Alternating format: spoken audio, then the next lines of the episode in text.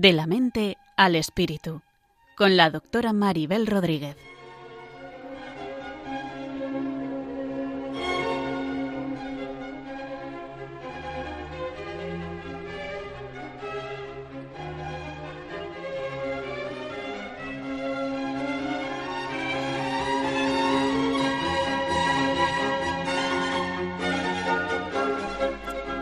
Saludos a todos y bienvenidos a un nuevo programa de la mente al espíritu. Un programa que pretende tender puentes desde la psicología y la psiquiatría a la espiritualidad y a la religión para que lleguemos a tener una visión del ser humano más integrada y más completa. En el programa de hoy hablaremos sobre musicoterapia, es decir, sobre los efectos terapéuticos de la música en diferentes problemas de salud física y mental. En el programa anterior escuchamos a la psicóloga Cristina Velasco, que hizo dos entrevistas relacionadas con la música, y vimos algo sobre sus efectos positivos, por ejemplo, en el vínculo entre madres e hijos, y también aprendimos algo sobre la vida de Beethoven y sobre cómo le ayudó a él la música. Hoy continuaremos con la cuestión de la música, centrándonos en qué nos aporta la música en el tratamiento, como he dicho, de algunas enfermedades físicas y en algunos trastornos mentales, con el médico psiquiatra Mariano Betés, que es experto en el tema, lleva muchos años practicando y enseñando musicoterapia en la universidad. A su vez, también tendremos en cuenta el cómo la música puede favorecer nuestra vida espiritual. Espero que todas estas cuestiones en el programa de hoy resulten de interés.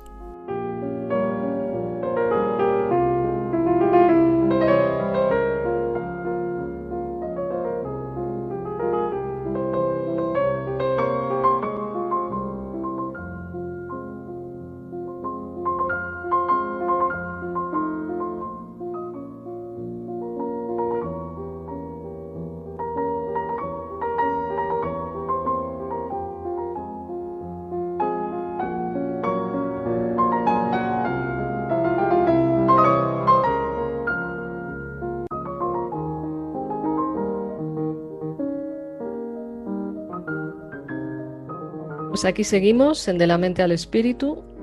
Hoy nos acompaña Mariano Betés, que es médico psiquiatra y es experto en musicoterapia. Es más, ha dirigido durante 18 años un máster de musicoterapia en la Facultad de Medicina de la Universidad de Alcalá de Henares, así que tiene una amplia experiencia en el tema. Pues muchas gracias, Mariano, por estar aquí. Eh, seguro que esto puede aportar y ayudar a, la gente a tener otra visión de la música. Pues muchas gracias a ti, Maribel, por invitarme a estar con vosotros y hablar de este tema tan querido para mí. Muy bien. Como tuvimos un programa previo de música, también este programa pretendía profundizar en cuanto a en qué nos puede ayudar la música y como primera pregunta quería pues saber si tú consideras que la música nos ayuda en algún sentido. Mm, bueno, la música nos ayuda en todos los sentidos. Eh, no, no es posible la existencia sin música. ¿eh? Eh, y muchos, muchos filósofos a lo largo de la historia nos han hablado de eso. y de, todos, de, todas las artes, la música es, la más sublime. ¿no? Y, es que realmente nos acompaña a lo largo de la vida. No se puede imaginar uno la vida sin música. ¿Y cómo nos ayuda, qué, efectos nos puede provocar, aparte de lo que estás diciendo, ¿añadirías alguna cosa más? Bueno, pues sí, podría decir que realmente para que se entienda bien los efectos de la música, porque ya casi nos estamos metiendo un poco en el ámbito terapéutico, pues podríamos decir que la música actúa como si fuera un dipolo, es decir, tiene como un, efecto positivo y negativo. ¿eh? Por ejemplo, eh, la música es un gran elevador del estado de ánimo pero también puede producir una depresión del estado de ánimo, puede producir una, serie, una tristeza, una nostalgia. Puede, puede aumentar nuestra capacidad de movimiento. Por eso pone música en, los, eh, en los lugares, eh, y ya no digamos para, para bailar, la música estimula el movimiento. Además, estimula el movimiento de forma ordenada, ¿eh? organizada. Y de ahí veremos una indicación importante de la música que es en el Parkinson. El para el Parkinson la música va extraordinariamente bien y eso lo saben los neurólogos que trabajan con estos pacientes. La música activa y también deprime. la música genera amor y también genera odios. La música genera pasiones, tanto hacia un lado como hacia otro. Claro, incluso me viene a la mente lo del ejército que se usa como para poner en acción a, las personas o, las sectas que la usan para dejar a la gente medio sedada y por otro lado para elevar el espíritu o para combatir la depresión, como bien estás diciendo, ¿no? Exacto, exacto. Por ejemplo, en el ámbito militar, los himnos militares son fundamentales, ¿eh? porque es lo que hacen que genere eh, eh, a nivel grupal una, una exaltación de los valores patrios o valores de, cualquier tipo. Ya no digamos ya en el ámbito, por ejemplo, religioso. ¿no? Claro, claro. Creo que ya podemos empezar a hablar un poco de musicoterapia, pues hemos ido abriendo el camino. ¿Cómo nos podrías definir qué es la musicoterapia? Bueno, hay muchísimas definiciones, ¿no? Pero yo creo que la más sencilla sería la, etimológica. La musicoterapia es la aplicación de la música en el sentido más amplio, ¿no? En el sentido de, eh, los elementos de la música, el, ritmo, la melodía, la armonía, el timbre, todos estos elementos aplicados eh, al ámbito terapéutico, es decir, para para, mm, para paliar o para curar tanto mm, enfermedades como trastornos psíquicos. Y, por ejemplo, ¿en qué enfermedades y trastornos psíquicos nos podría ayudar? Bueno, hemos hablado antes del Parkinson. Eh, yo, mm, en el Parkinson, ya digo, el ritmo es probablemente el elemento fundamental que hay que tener en cuenta. ¿Eh? Eh, eh, en el Alzheimer, por ejemplo, los trastornos cognitivos, el Alzheimer, por ejemplo, va muy bien, sobre todo porque es un gran estimulante de la memoria. ¿eh? Y entonces la música aumenta o, estimula la memoria. Ahora, probablemente de todas las aplicaciones que tiene, yo citaría sobre todo en, los, el espectro autista. ¿Sí? el espectro autista, porque se, se, ha estado utilizando bueno, la, música se está utilizando en terapia desde hace ya em, varios siglos. E incluso se, han realizado tesis doctorales desde el año 1804 o 5, que es la primera tesis doctoral que yo tengo de, musicoterapia, y, eh, y, todos eran médicos, ¿eh? eran todos médicos los que trabajaban en los hospitales y ponían la música. Y tenemos médicos ilustres en España, como el doctor Candela Ardid, que eh, escribió en 1920 un libro precioso eh, que se titula la, musicoterapia en el tratamiento de los trastornos psíquicos. ¿eh? Es una, auténtica joya. Es decir, que la musicoterapia ha estado presente en todas las culturas. Ya en la Biblia se habla de la musicoterapia cuando David ejerce un efecto terapéutico tocando la lira a Raúl el, rey, que, el rey melancólico e, e, irritable, ¿no? Y le, calmaba. Eso de la música, la música mansa a las fieras, ¿no? Exactamente. Efectivamente. Muchísimas indicaciones y cada vez más. Es decir, que muchas veces eh, eh, se aplica de forma intuitiva eh, la música y después se hace el estudio científico y entonces se verifica efectivamente científicamente que la, la, la música eh, o la musicoterapia en este caso, tiene un efecto muy positivo eh, en los pacientes.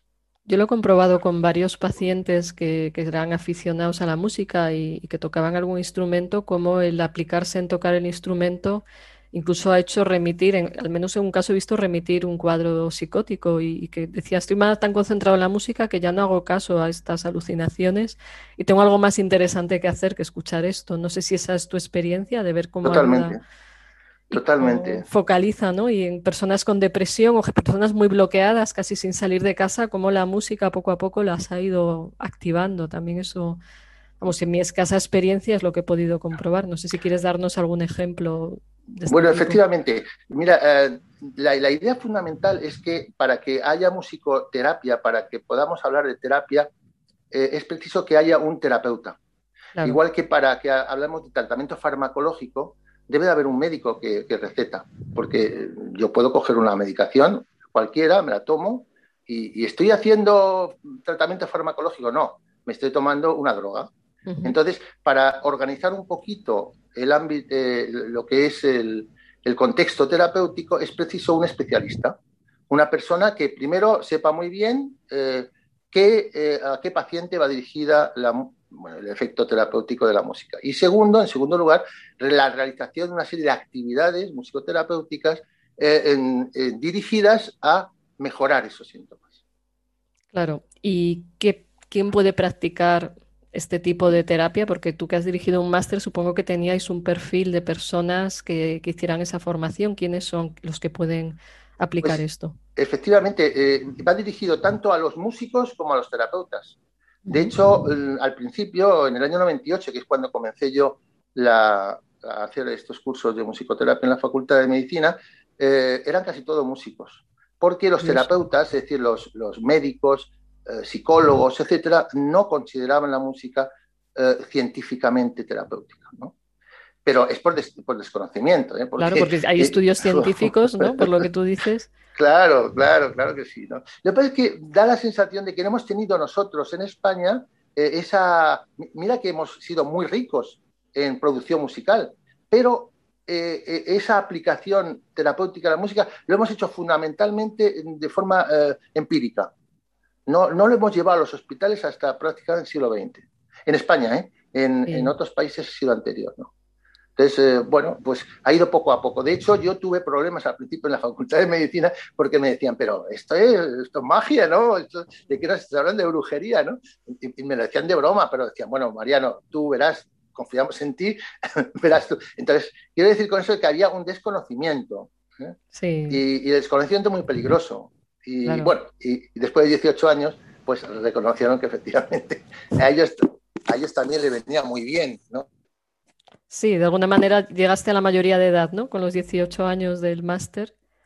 Sí, exactamente, a la mayoría de edad. Lo que pasa es que me jubilé y me jubilé y entonces ya, pues yo pensé que, que esa ese máster en la Facultad de Medicina iba a seguir, pero mm, me dio mucha pena. Yo me tenía que haber sentido orgulloso, es decir, yo he sido el creador y el tal, pero me dio mucha pena que aquello desapareciera. Pero la semilla está ahí. Y tenemos en España una gran cantidad, cientos de musicoterapeutas formados no solamente en el centro nuestro, sino en, muchos centros en España, porque empezaron a proliferar másteres de, musicoterapia. Eh, eh, eh, casi prácticamente en casi todas las universidades grandes de España, en Barcelona, en Valencia, en Sevilla, etc. Y, bueno, pues ahora mismo estamos en un boom. Ahora ya los mismos médicos recetan sesiones de musicoterapia, lo cual a mí me enorgullece. Qué bueno. ¿Y cómo es una sesión de musicoterapia? ¿Cómo se hace? Bueno, pues hay varios tipos, porque existen muchos modelos, igual que pasa en psicología, ¿no? pero mm, digamos que eh, a grandes rasgos hay dos grupos. Uno que utiliza la música grabada y entonces eh, lo que hacemos con esa música grabada es ver los efectos que produce en el paciente, como por ejemplo el método JIM de imágenes guiadas con música, es un método potentísimo y que se utiliza mucho en, las consultas. Yo, yo, lo empleo con mucha frecuencia. Y después eh, existe otro método que también es muy potente, que es hacer música con el paciente. Es decir, intentar crear una melodía, por ejemplo, embarazadas. Vamos a crear una canción de cuna para el niño. Entonces, entre el padre y la madre cantan, elaboran la canción y le ponen una letra.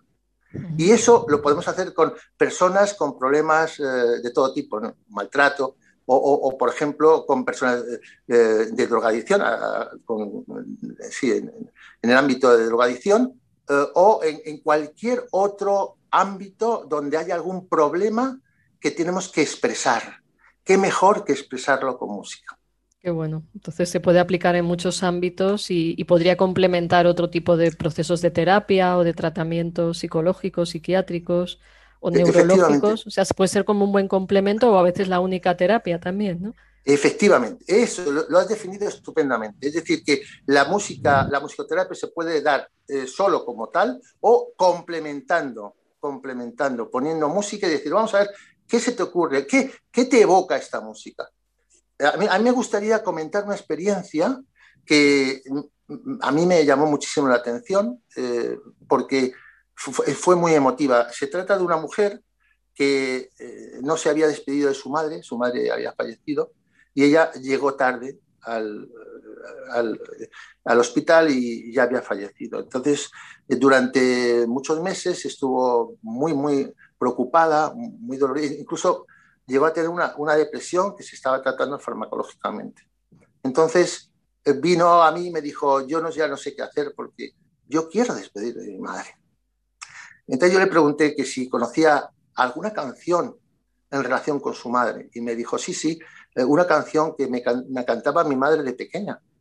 Y, siempre que, que, oigo esa canción, pues me acuerdo de ella. Entonces lo que hice fue una sesión gym, es decir, eh, relajé a la persona, le puse una música previa, tal, en fin, es una técnica muy concreta y en medio de la sesión le puse esta canción, la canción de su madre. Bueno, estoy, me emociono, ¿eh? Me emociono. En ese momento ella eh, dijo, mamá, y le pregunté a ella, ¿qué, ¿qué, es lo que estás, qué es lo que ves? Digo, me dijo ella, veo a mamá. ¿Y qué te dice, En su mente, ¿no? Para que nos entiendan los oyentes. Sí, exactamente. Ella estaba con los ojos cerrados, estaba como, como, como en hipnosis, ¿no? Sí. Entonces, en trance, efectivamente. Entonces, eh, ¿qué, qué, cómo, cómo, ves a tu madre? Pues está sonriendo. ¿Y, qué, qué, te dice? Dice que me quiere. ¿Qué más? Y está orgullosa de mí. Entonces le dije, ¿cómo te quieres despedir de ella? Pues diciendo, mamá, te quiero mucho. Entonces terminó la música y ya ella se quedó muy contenta. Había, se había despedido de su madre. Sí, muy bonito. Pues. Es muy bonito. Claro, esas experiencias en terapia que ayudan tanto a la gente y ver cómo la música y hecho de puentes es muy bonito y puede servir para que las personas que nos escuchan entiendan un poco cómo es esto, ¿no? Y, quería poner, quería poner un momento una música que tú nos has sugerido, que es Romanza de Salvador Bacarice. Has también hablado de la música de nuestro país. No sé si nos quieres comentar algo antes de que la escuchemos. Bueno, sí, eh, sí, es, una música eh, escrita por un compositor español. Eh, es una música para guitarra y orquesta. y en general evoca un recuerdo. Eso es lo que dicen gran número de, de, oyentes de esa música. A ver si a vosotros os recuerda también algo, como a un tiempo pasado. Muy bien, pues vamos a escuchar.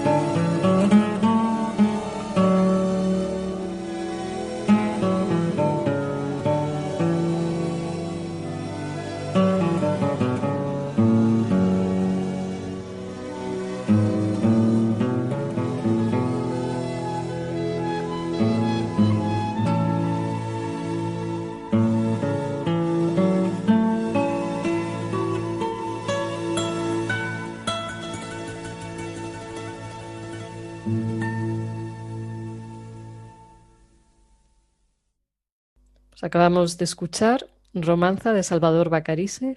Espero que os haya evocado algún recuerdo. Como hemos puesto solamente un fragmento, yo recomiendo buscarla también en internet, igual escucharla con más calma y quizás dé más espacio para esa vocación de recuerdos que nos comenta Mariano, recuerdo quién es. Es psiquiatra, experto en musicoterapia y al habla Maribel Rodríguez, psiquiatra y estamos hablando de la música, de la musicoterapia, de los efectos terapéuticos de la música. Eh, no sé si después de escuchar esta música quieres indicarla algo más a los oyentes. Sí, sí, porque en la música eh, se puede considerar como un marco eh, que, contempla o que, o que rodea que un cuadro. Y el cuadro, el contenido del, del cuadro es nuestro recuerdo es nuestra vivencia. De tal forma que la música lo que hace es estimular eh, ese contenido. Entonces, si esa música eh, nosotros anteriormente la hemos eh, oído en algún momento determinado, que, nos que sentimos amor, por ejemplo, cuando volvemos a escuchar esa música, esa música significa para nosotros amor. Y lo mismo con todos los sentimientos. Por lo tanto, cuando a mí me preguntan, Mariano, ¿qué me recomiendas para X, ¿no? Para cualquier, para la depresión, ¿qué me recomiendas para eh, cualquier cosa? Entonces, yo lo que digo es, primero, quiero saber cuál es tu historia musical. Claro, eso es. Cuéntame cuáles son las canciones de tu vida. y es, es ahora cuando terminemos, os diré algo que podéis hacer para mm, hacer vuestras sesiones personales de musicoterapia. Claro, de hecho yo recuerdo un documental sobre enfermos con Alzheimer a los que les ponían canciones de su juventud y cómo les cambiaba la expresión de la cara, incluso algunos que apenas hablaban luego conseguían articular palabras o luego se relacionaban mejor. Eso tendrás tú mucha experiencia también y es muy bonito verlo. Muy interesante. Efectivamente, porque sobre todo hay una época en la vida en que la, la música ha eh, ejercido una importancia extraordinaria. Esa época es la época crítica que está entre el final de la infancia y, la adolescencia, pero también está en relación con momentos entrañables de nuestra vida. Son canciones que a lo mejor hemos escuchado una sola vez y esa canción ya se queda grabada ahí y significa justamente el recuerdo de, esa, de ese momento. entonces, si escuchamos la canción, evocamos el recuerdo. Exacto. Entonces, para las personas con problemas de memoria, para las personas con Alzheimer, lo que se suele acudir es a esa época. Entonces, dependiendo de la edad del paciente, se va a seleccionar, y también de las canciones que él recuerda, porque a lo mejor es una persona que no recuerda nada, que ya, eh, pero si conseguimos Mm, eh, tocar esa, esa, pieza.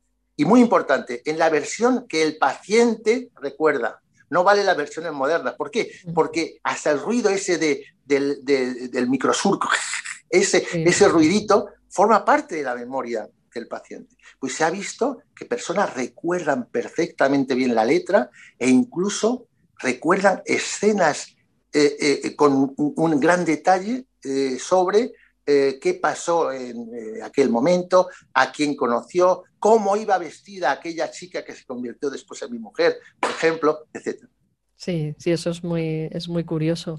Y por otra parte, pienso en las personas depresivas que cuando se les indica escuchar música dicen que, no pueden porque les trae recuerdos tristes. ¿Y qué haces tú en estos casos? Bien, eh, de forma natural, la persona depresiva suele sentirse atraído, atraída por, por por músicas lentas, por músicas eh, lánguidas, graves, en tonalidades menores, etc. ¿Por qué? Porque eh, existe una afinidad eh, según tu estado de ánimo. Entonces nosotros utilizamos esto. Bueno, estoy hablando de una técnica que se utilizaba en el siglo XVIII, que, que, consiste como el arrastre, yo lo llamo la técnica del arrastre del humor. Es decir, empezamos con esas tonalidades, empezamos así. Por eso es muy bueno que el musicoterapeuta conozca la música, que sea músico o que tenga conocimientos musicales y que toque algún instrumento. Porque de esa forma eh, podemos acompañar al paciente al principio de la sesión con, con esas tonalidades lentas y poco a poco vamos aumentando el ritmo, dando una tonalidad mayor a, la menor. Podemos conseguir en tonalidades más brillantes, etc. Y al mismo tiempo que cambiamos la música, cambiamos el estado de ánimo de la persona. Qué bueno, pues es muy interesante también eso. Quería también preguntarte acerca de la música y la espiritualidad, porque yo creo que quizás van unidas en, su origen, ¿no? O sea, en diferentes culturas, dentro de la práctica espiritual se ha integrado la música, es algo muy antiguo, desde que somos pequeños nos llaman la atención los sonidos, los ritmos, etcétera. Y, también da la sensación de que ciertas músicas pues, nos pueden poner en un estado de mayor receptividad, apertura, silencio hacia aspectos más sutiles, espirituales ¿Qué nos podrías decir acerca de esto? Sí, sí, pues, bueno, es, absolutamente fundamental. Eh, todas las actividades religiosas, en todas las, eh, en, todas las religiones, la música eh, tiene un papel fundamental. Mm, sobre todo porque mm, la música mm, aumenta la receptividad del, en este caso del, del oyente, hacia el mundo espiritual. Eh, y esa receptividad hace que la persona esté más atenta, esté más consciente de lo que está viviendo en ese momento, de, ese, momento. ¿no? Y además aumenta la emotividad, es decir, la parte emotiva. Eh, la música arrastra emotivamente. Entonces, eh, con la música podemos llegar a sentir y experimentar una unión con lo sagrado. Sí, porque eh. puede provocar auténticas experiencias espirituales. Pienso, por ejemplo, en la música de Bach, que puede llevarnos, nos puede transportar, por ejemplo, la Pasión según San Mateo, algunos movimientos, unas partes donde es que te está provocando... y te produce una emoción que a veces no puedes contener porque es una emoción inconsciente que vibra y además una emoción profunda, o sea que ciertas músicas llevan algo más profundo que igual una música pachanguera, ¿no? O sea que ves... Totalmente, pero ah, cuidado que la música pachanguera también es útil, cuidado, en musicoterapia no, hay, música buena ni mala, es la que el paciente necesita en cada momento. Claro, pero bueno, lo comparaba con la sutileza de Bach, ¿no? Ah, que, te moviliza hacia otro lugar. ¿no? Totalmente, y, en, el ámbito de lo religioso, por supuesto. Hay una, una anécdota que yo recomiendo de San Agustín en, en su libro Confesiones, en, el, libro 10, el décimo libro de su, de su, obra, donde él se cuestiona hasta qué punto la música es buena para ponernos en contacto con Dios. Él era un experto en música, escribió un libro muy bueno sobre música, pero aparte, claro, era una persona religiosa, después de su época eh, divertida de, su juventud, y entonces él en un momento determinado dice, mm, a mí la música me eleva hacia Dios pero hay veces que es tan emotiva, tan sensual, que las personas que oyen esa música se quedan eh, atrapados con la emotividad sensual de la música y les impide eh, llegar a Dios. Y este tema se ha mantenido durante muchísimos siglos como un problema.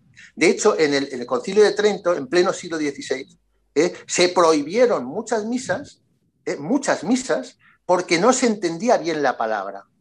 Y la idea fundamental era que la música acompañase a la palabra para exaltarla y, sobre todo para motivar a los pacientes, a los, a los oyentes, exactamente. Entonces vemos qué bonito es esto, o sea, cómo la música es un potenciador.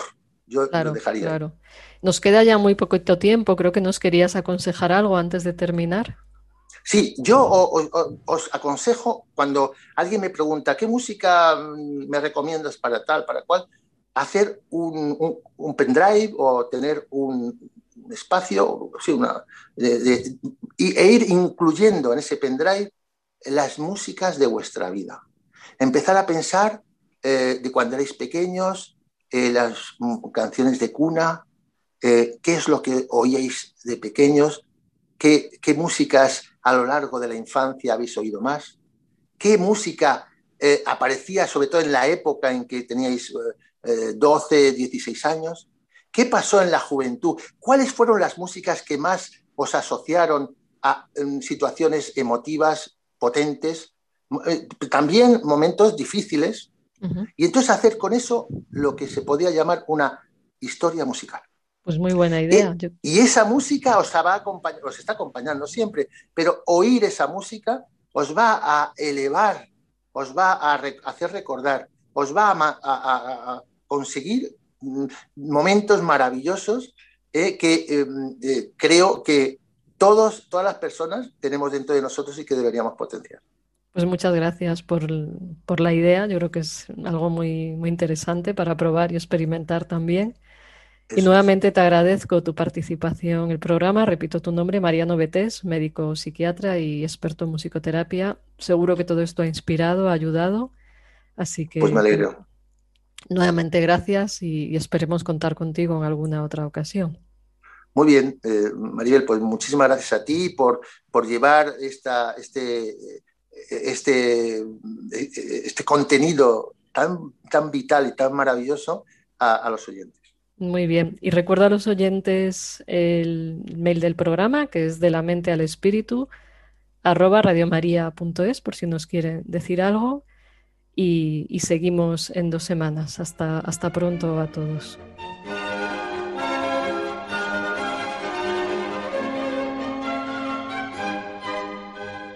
De la mente al espíritu, con la doctora Maribel Rodríguez.